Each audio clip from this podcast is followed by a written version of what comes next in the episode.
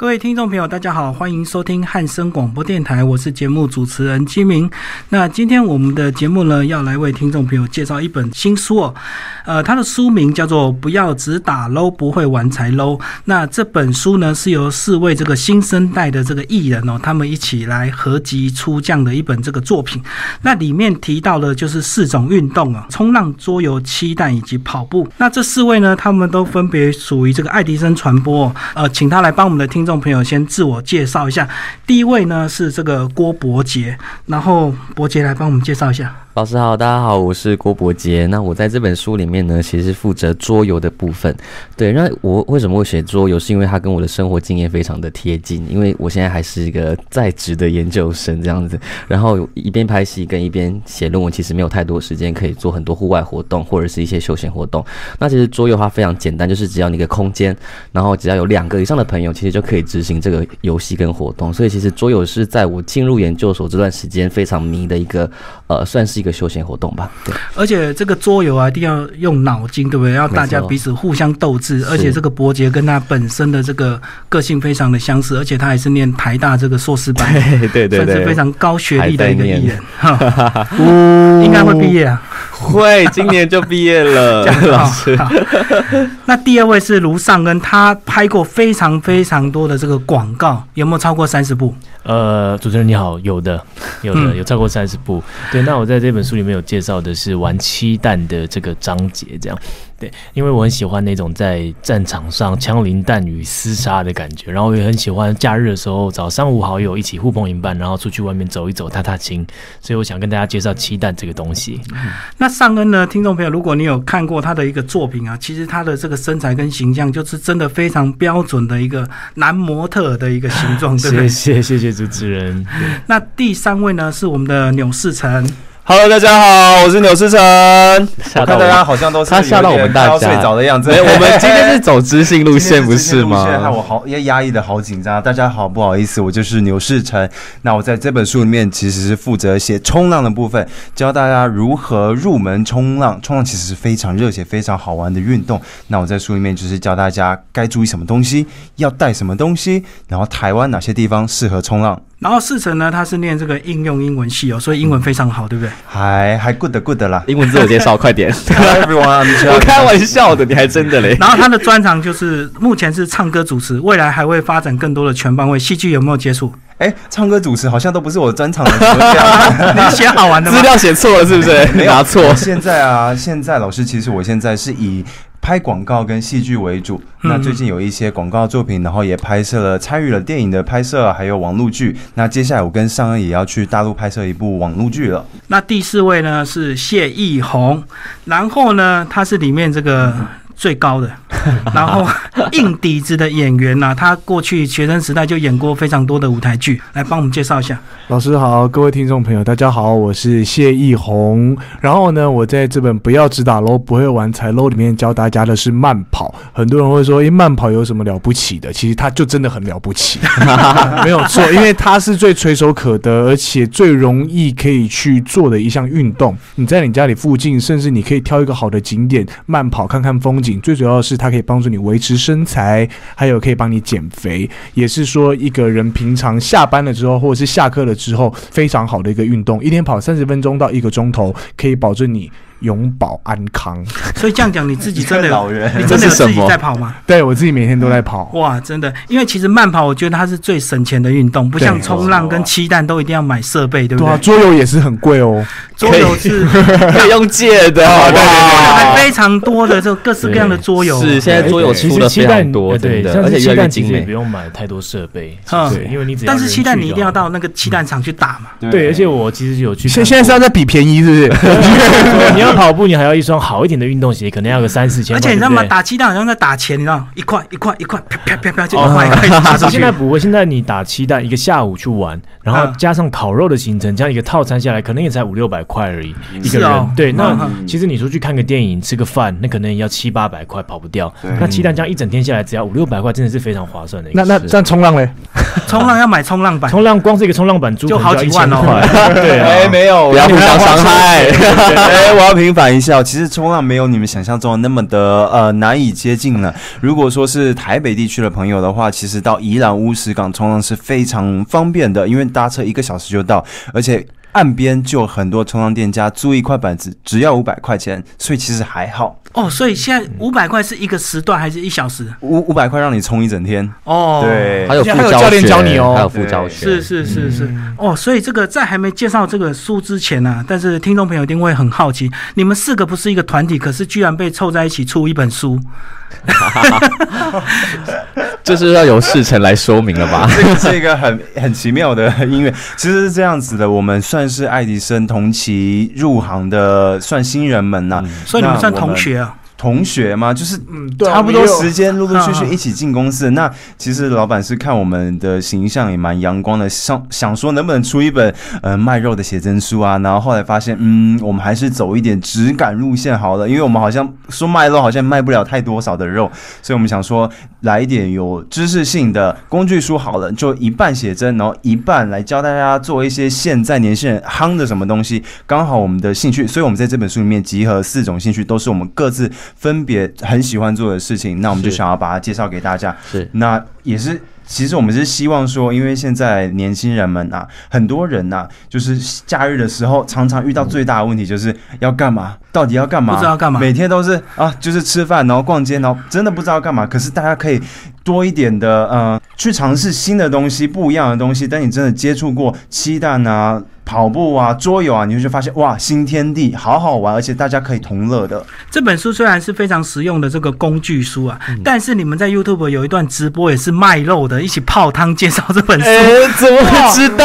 老师，还老师你很夸张哎，老师拖，然后还四个挤在那个泡泡汤池里面，这不是在卖肉老师你好用功哦，我的天哪前！期的那个书啊，先走一点知性，然后后面再使出大绝招。对，因为我们毕竟还是要顾及一下市场的需所以有些婆婆妈妈还是会因为你们这个 对，因为其实这也是因为其实我们跑了很多宣传的行程，嗯嗯。然后各式各样的，就对。对，所以其实我们每一个其实不同的他们需要我们的样子，其实我们都有自己去尝试过就是不管节目怎么要求，你们都全力配合，就是。是没错，而且更夸张，居然还用嘴对嘴吸那个扑克牌，哇。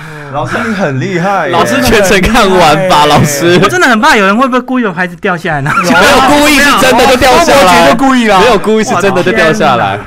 这个你们这个现在尺度还很高，因为 这个刚入行啊，要配合度高一点，也是趁自己还年轻啦。敢玩尽量玩，对现在没有什么人看的时候，而且另外呢，好像你们四个现在都还单身，对不对？所以是尺度可以还很大哦对对啊对其实没有关系。但是我觉得在介绍这本书之前，我很想知道你们四个为什么入行，要不然来每个人都讲讲你们当初为什么会进入演艺圈？哦，这个郭博杰有讲到哭哦。我没有，好不好？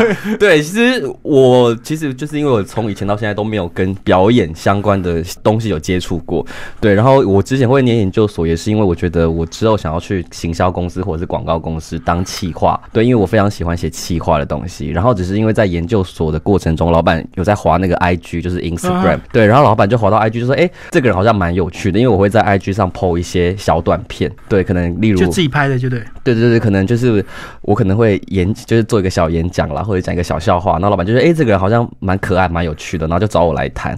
可是因为我在网络，因为现在网络实在太发达了，我不只收到都是网红对，而且我不只收到一次这种经纪公司的邀约，所以我很怕是空壳哦诈骗集团。对，所以我还那时候还很大胆，哎、不要脸，就是还说老板，请你直接来我们学校找我谈，因为老板那当时候他是希望我去他们公司谈这样子。哦，对，而且其实我们老板在娱乐界还算蛮大咖的。对，你们公司超级大，对连奶哥都是你们的 师兄啊！哇，真的对，啊，所以我是我就是出生之犊不畏虎的那种心对，然后老板还就真的很配合我的，就是来学校来找我谈合约的事情。那我就觉得，哎，老板做的一切的规划好像还就是很严谨，然后也。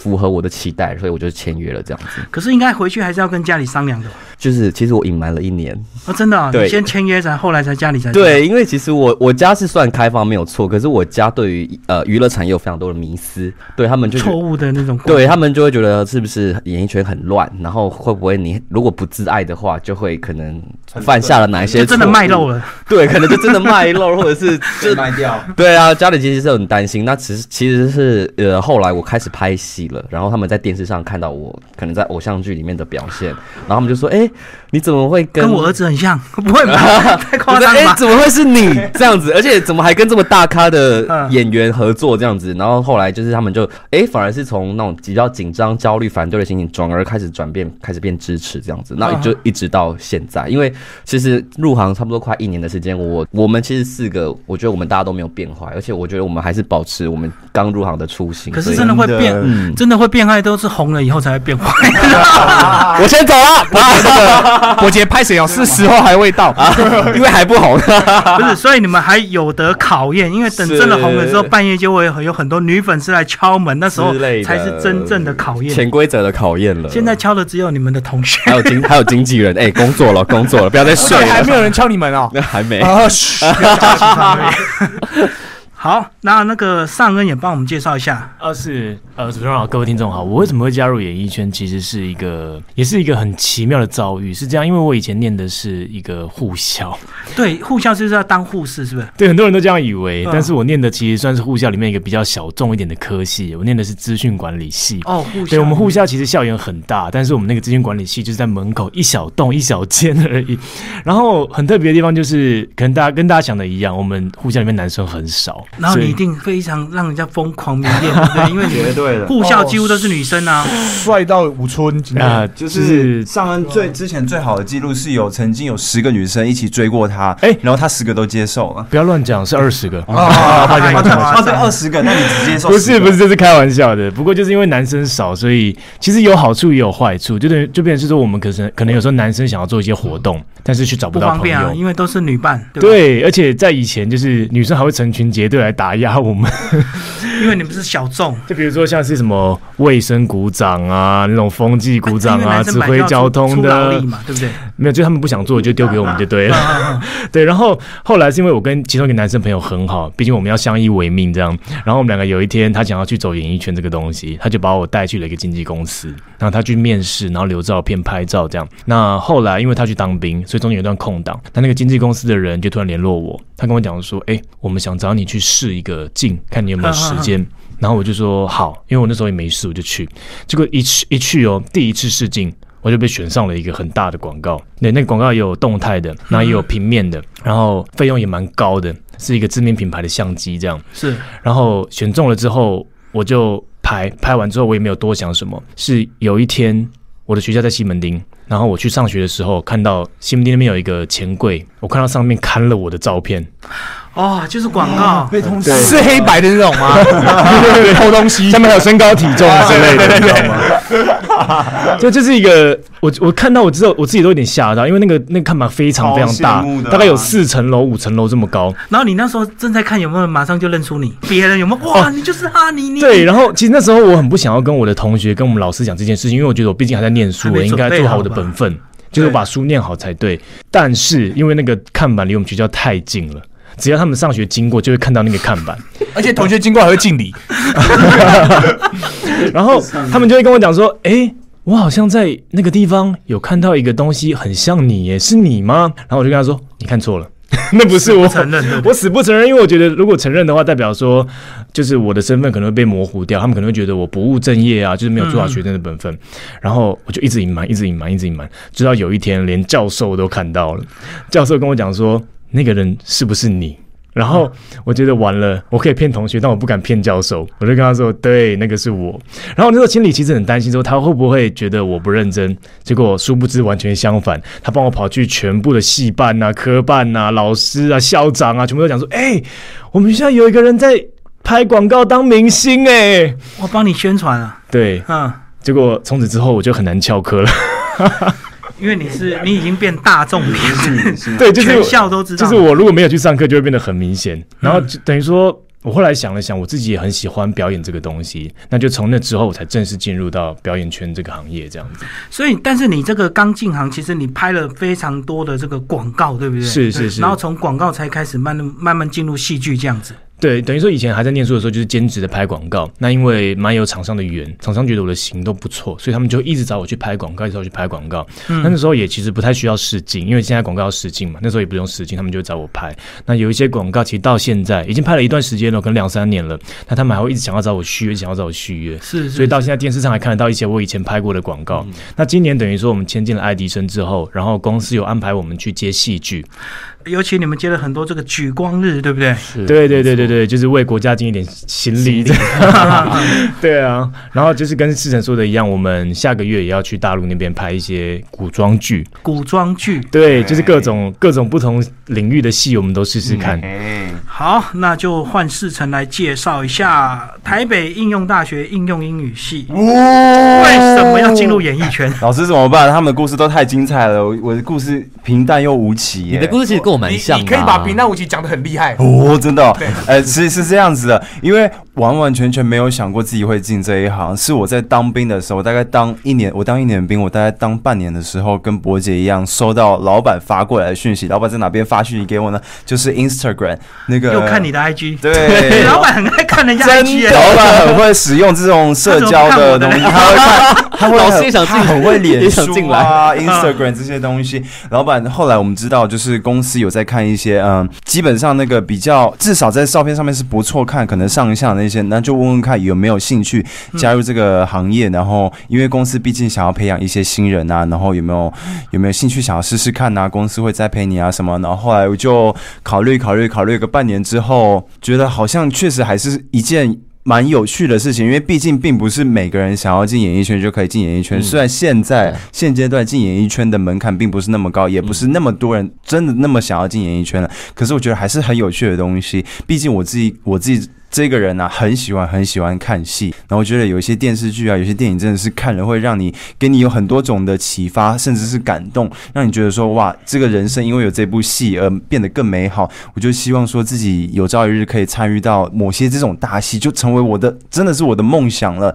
那原本会以为遥不可及一样，嗯但是后来进来之后，发现自己在一步一步的成长。那现在慢慢拍了很多的戏剧作品，那觉得哇，那我现在想要把它真的设立成我的目标，看我能不能这辈子演出过，不一定要当到主角，但是至少演出过一部《三生三世十里桃花》，演演出过一部《失速列车》，演出过一部《与神同行》之类的。问题是他们都已经拍完了。我我的意思是说，这有梦最美这种的，啊类似这种我觉得这辈子可能没机会，因为他们都拍完。你讲的都是大片，我讲的是小角色吗？我讲的是一个哦意象，可能《失速列车》的僵意尸啊象，，对，我觉得可以十里桃花的桃花这类的是吗？我觉得可以参与到就很不错。就像像一红，等一下我们要介绍的一红，他现在要去拍《麻辣鲜师》的电影版。哇，就是我从小最爱看的《麻辣鲜师》，他的电视剧大家都爱看啊，这是大家的回忆啊。然后他现在要拍一个电影版，我觉得哇，能够参与到这个角色就是很棒的一件事情。所以一红已经完成我的梦想，但是他的梦想不仅于此啊，所以你要你要退出演艺圈，哎，还没还没，我还没完成我的部分，最后一个通告了。还没还没帮你完成。还可以继续下去的。其实四成非常的活泼，这个对四个比较起来，我感觉你非常的活泼。他是最你活泼的。还没进入就这样子这么三八这么活泼吗，他有点还过分。没有啊，他越来越三八，越来越三八。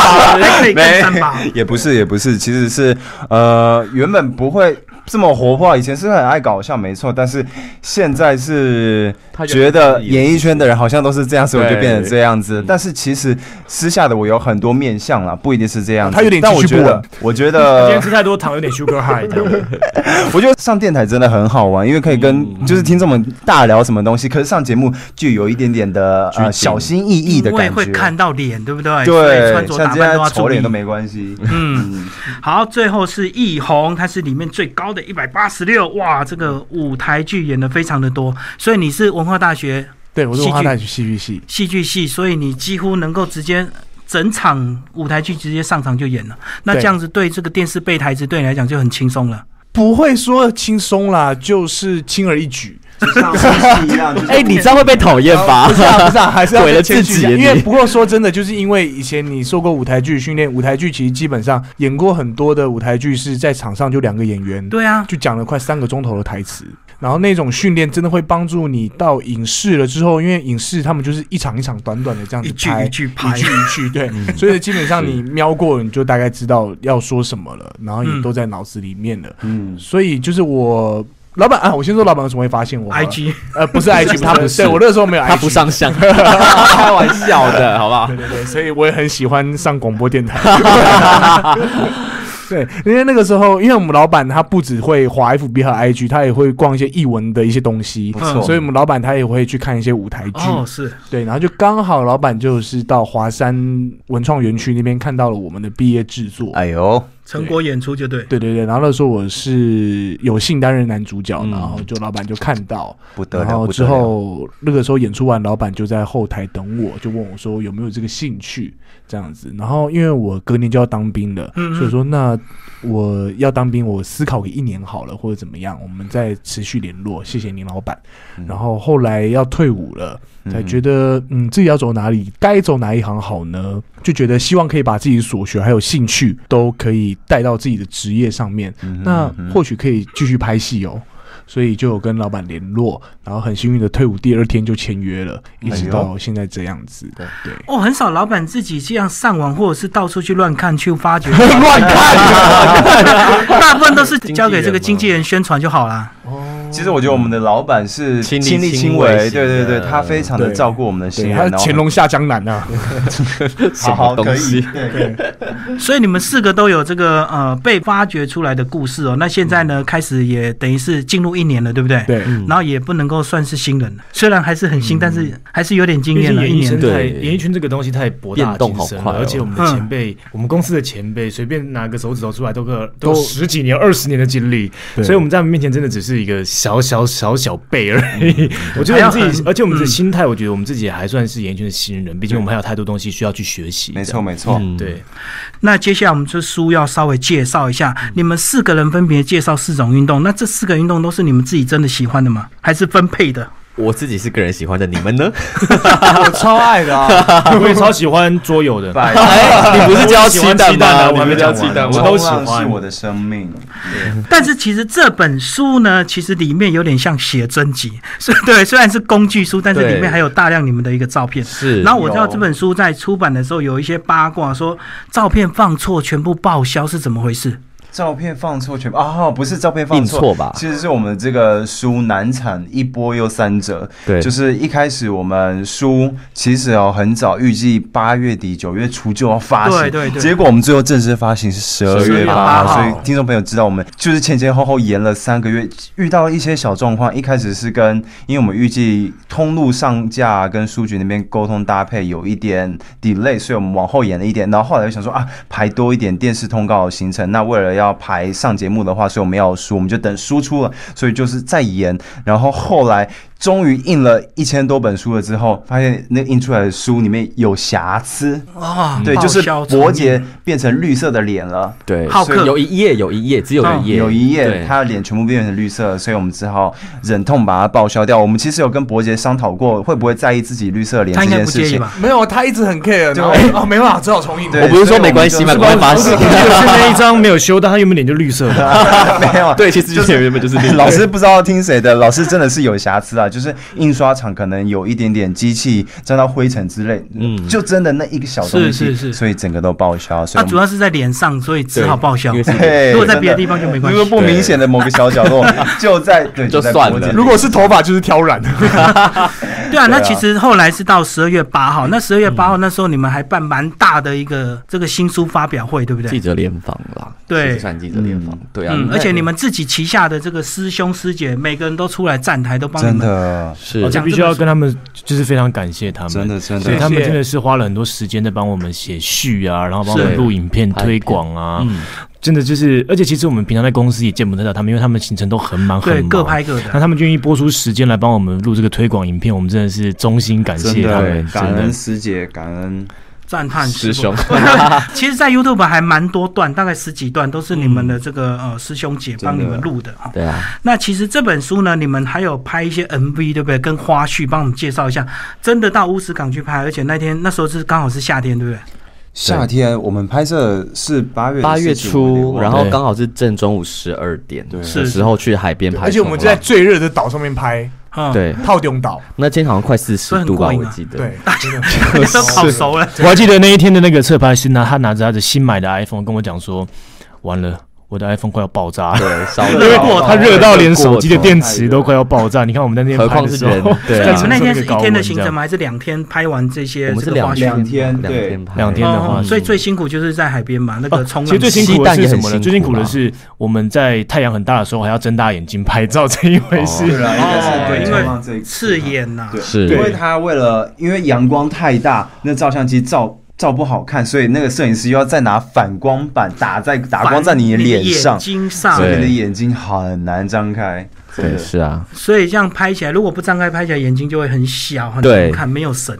所以你们要用手吐吗？没有，我们的后来的诀窍就是我们四个人一起闭眼睛，然后 一二三对那个摄影大哥说来三二一的一那个瞬间，我们一起张开这样子。哦，有点取巧，就是利用那最后一瞬间，这样没有办法是撑到久有神。的睁开眼睛。对，嗯，那其实这本书呢，带入这种四个游戏哦。那你们自己经过这样子的这个出书之后，对这个游戏当然就会有更深入的了解。然后有没有发觉其中以前你们没有注意到的一个地方？其实，因为我们在这一本书里面各自写各自专场的东西，有兴趣的东西。像这次我整个一轮我们拍照下来啊，我发现我觉得对七蛋真的非常有兴趣，因为跟上岸去拍，我们去拍这个七蛋的写真的时候，第一次是我这辈子第一次打七蛋，我觉得实在是太过瘾、嗯太爽了。就是期待是你是打上跟打的很爽，哎、不是不是，我说这个 这一项活动，那时候我是打伯爵啦，打哎然后伯爵打我，可是我跟伯爵一队，对，对，这故事要讲几次啊？很对很等于说，好玩等于说这一本书也让我发现了一件事情，因为我专长是骑蛋嘛，我从来没有想过有人可以把鸡蛋吃到自己队友身上。因为我们那天去玩的时候呢，如果大家有看我们花絮，就可以看到我们那时候有分队，我跟世成两个人一队，两个一队然后伯杰跟易宏两个人一队。结果那一天玩下去，变成是三个人在打一个人，就是我跟伯杰跟世成三个人在射易宏。对，没那就错那。就表示易红比较红招技，所以三个联合一起 K 你，对不对？哦，这个我们别说，哦这个是这样子的。哇哦这个我们不说。我们私下，对对对，其实是我希望，就是如果听众朋友现在听下来对鸡蛋有兴趣，真的可以去尝试。它是一个你可能会觉得它是会很痛的，就是会觉得遥不可及。但当你真的过去玩的时候，你才会爱上这项活动。真的，嗯，对，因为是鸡蛋其实大家对它有很多的疑问，因为大家不知道怎么入门，所以我在里面列出很多 Q&A，比较基础的 Q&A，、像是大家会问说，哎、鸡蛋打到会不会痛啊？会其实会。Yeah，大家都知道。距离啦。我跟你说，你说打当然你说会不痛吗？我跟你说不可能，因为子弹是用飞的，它不是它不是用弹的，它是用飞的，吃到身上一定会痛。但是就是因为会痛，它才它才好玩嘛。真的对你才会想要去躲子弹嘛。而且如果有分队的话，打起来更刺激啊！那个子弹真的是不用钱的猛打。对，我在里面列出很多种玩法，比如说抢救人质，你们要保护一个人，或者说你们要输死战，看谁射到的发数比较多。我这里面都有做一个很详细的介绍。嗯，嗯，然后呢，冲浪也是非常刺激的一个户外活动哦。那其实现在台湾很多冲浪的场地旁边都有已经冲浪的租借，对不对？包括教练也可以用终点的这来介绍教。练也可以租借，对啊，哎、那这样中这教练其实算蛮便宜的。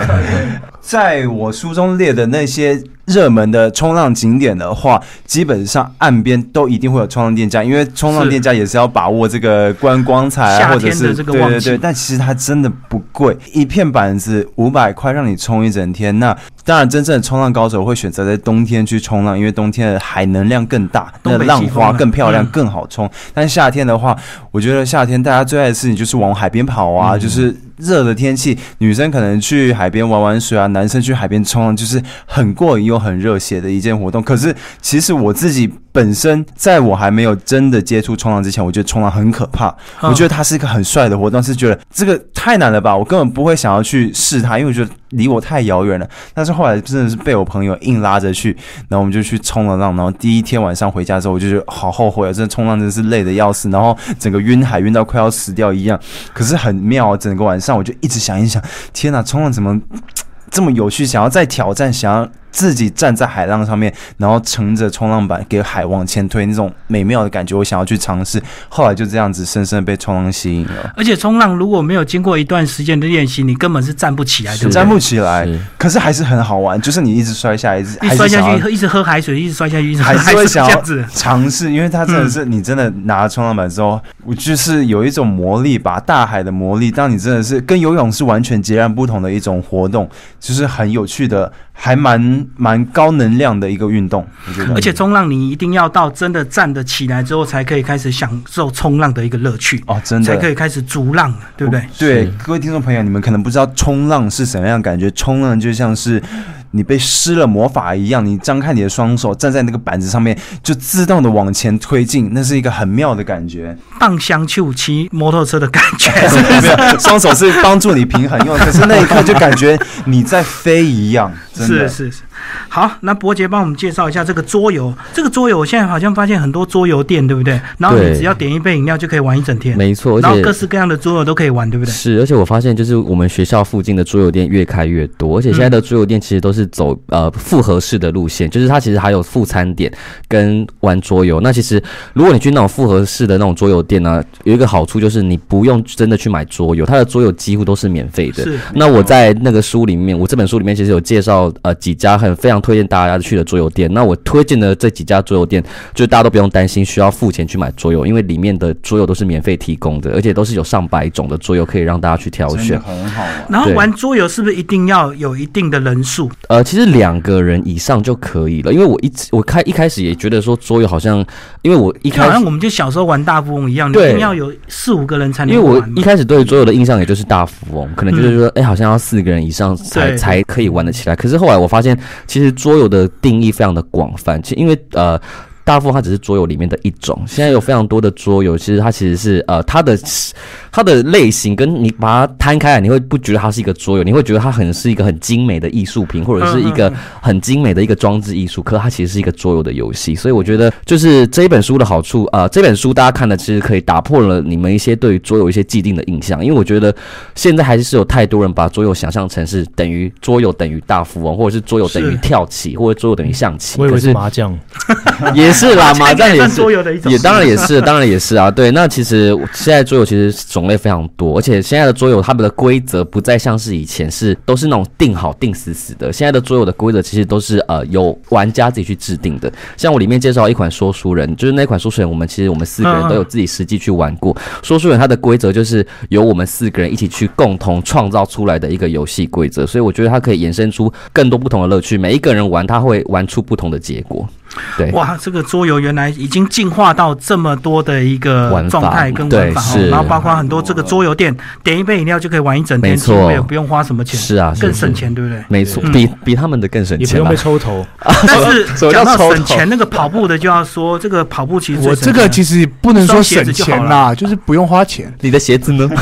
请问鞋子其实我跟你讲，对吧、不过说真的，像伯杰刚才讲的，买一双好的跑鞋很重要因为对说真的，你跑步你。影响最多的其实是你的膝盖，是因为你的膝盖它要承受你整个身体的重量。当你买一双好的鞋子的时候，它可以帮你减减缓你膝盖的重量，嗯嗯然后让你其实跑起来是更轻盈、更愉快的。嗯，没错。那像易宏，你跑步的时候，你会不会听音乐？因为有时候你如果只有单纯的跑步，其实还蛮无聊的，对不对？哦，对，没错。呃，其实真的跟大家讲，其实跑步听音乐可以帮助你快速度过一些无聊的时光，时间过得比较快一点。过得比较快。不过，其实当你自己想要想一些事情或者是冥想的时候，其实你就可以边跑边想啊。嗯这样子，你们四个以后会不会出唱片？可以听自己的歌，互相互相听对方的歌？我会想听上恩，我我不会想要听易宏的。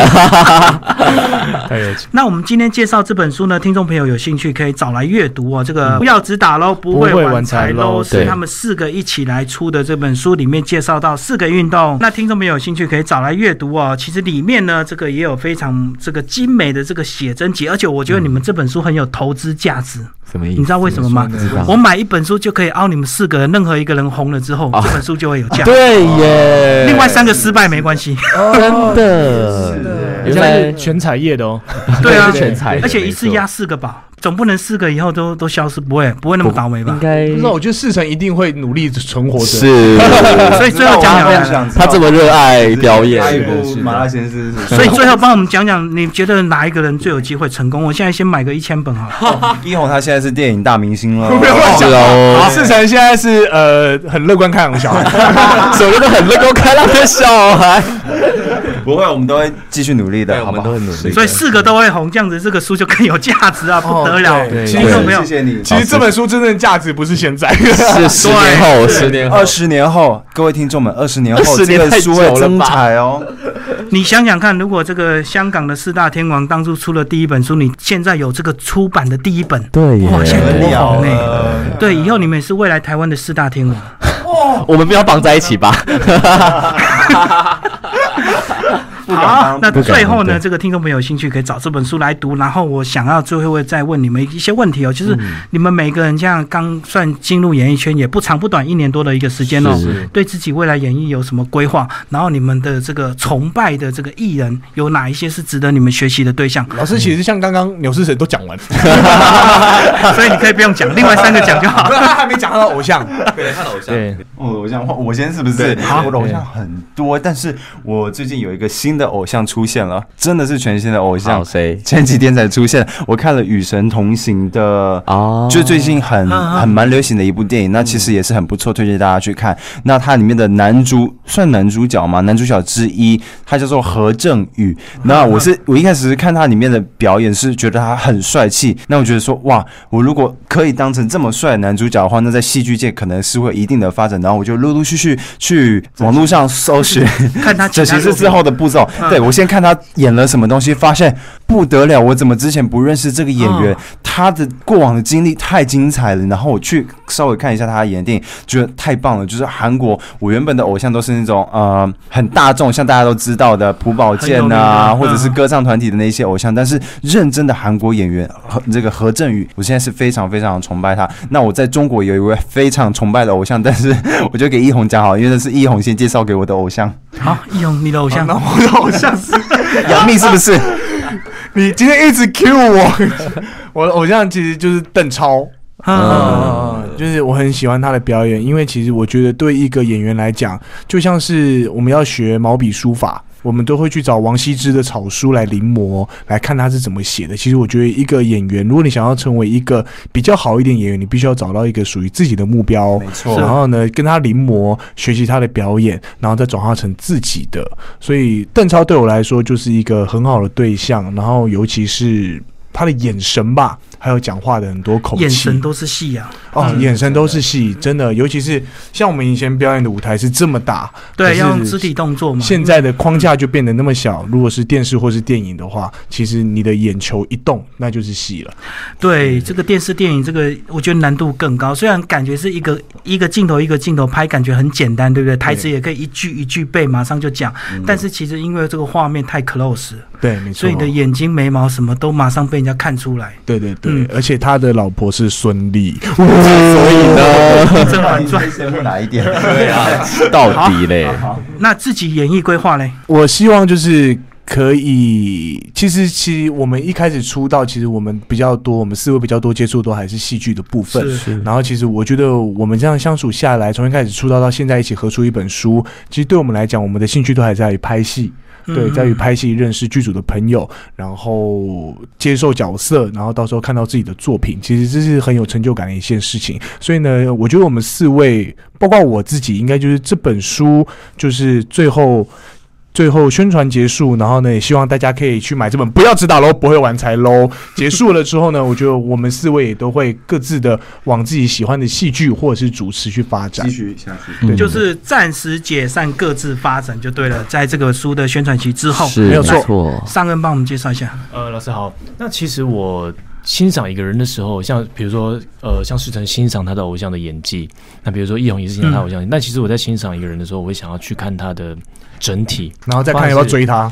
对，那是 我是女生，子好不好？比如说像是他的外表也好，他的演技也好，他的做人处事的方式也好，我觉得都我都会把它列入一个我考量的部分。那呃，我其实没有特别偏好哪一位前辈是我的偶像，我觉得所有演艺圈的前辈都是我的偶像。这虽然有点狗腿，但是我觉得他们能够在演艺圈生存，一定有他们的生存之道。那我觉得我们自己现在是新人，就是一个海绵，我们要去吸收他们每个人的长处，他们把每个人的长处都列为自己的一个参考对象。嗯，对。嗯那我现在就是演艺圈规划的话，其实我会想要不把自己局限于某一个领域，因为我们并不知道观众会喜欢我们在哪一个领域的发展。那有些人是歌而优则演，有些人是演而优则歌。对，对，那我觉得都是多方尝试。那现阶段的话，就是以戏剧为主。那以后也不排除往其他路线试试看。因为其实演艺圈发展其实很多意外了哈，就是演一演，也许人家觉得你唱歌比较好，你反而唱歌就更红了，也不一定哈。对，是像是我听到一个偶像是张学友，哦，嗯对他以前就是以歌唱比赛出身的，是是，但他有一阵子跑去演演戏。嗯，然后演完戏之后，他发现他的戏路也非常，他的演戏也非常非常厉害，他也得过男配角。然后他又回来唱歌。那郑中基也是这样，他以前也是因为他是偶像歌手，那后来因为他发生了一些事故，他经历了一个低潮期，嗯他也不会局限于说把自己维持在某一个身段，是他就跑去演喜剧，结果另外开辟了一条路，是他在喜剧上面发展非常非常的好。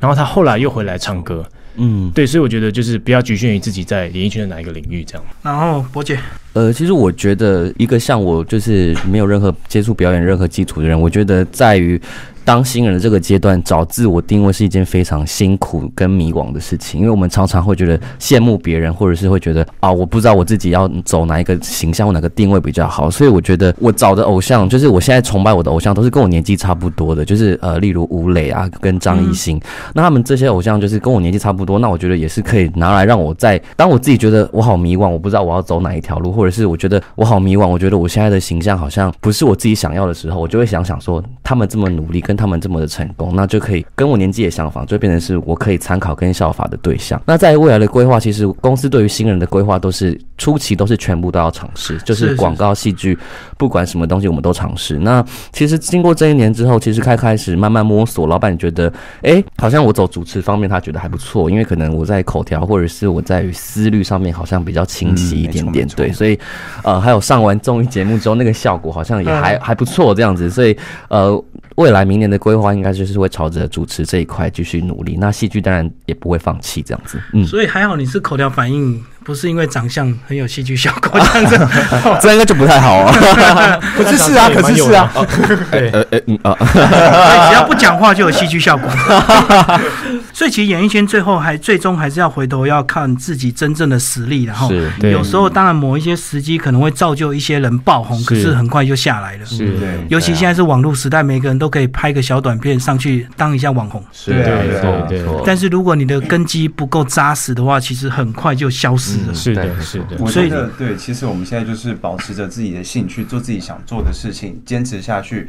那不管我们前进的速度是如何，只要我们是做我们有兴趣的事情，那就不会后悔啦。嗯，怎么那么感人？在最后的 ending 的 结果，怎么这么感人？好奇怪啊啊，！这不是我哎、我觉得你好像办什么告别大会就是之类的。讲这么多，就是希望听众朋友可以真的了解一下我们这本书。对啊其实这本书是很有趣的啊、我们虽然讲的把它讲的枯燥乏味，但是简单来说就是，如果说你们对这四项活动有兴趣的话，那真的不知道怎么入门的话，其实这本书你一翻，你看一下你就知道该怎么玩了。因为其实，在网络书店啊，或者是各大实体书店上面都有摆我们的书，都有上架。嗯那如果你们看完这些书之后，你们有什么疑问的话，也可以到我们个人的粉丝团发讯息给我们，或者是呃帮我们点个赞啊，有时候会回复有什么想跟我们聊的，也可以让也可以在粉丝团上面跟我们聊没。错，对我们节目预告也会标注这四个人的粉丝页，但是我觉得很好奇，你们居然的粉丝页按赞数都差不多，哎，太可怕了！应该是一定会有些不一样，怎么每一个人都一万两千？可是我们其实族群不太一样，就是就是我们粉丝族群不太一样。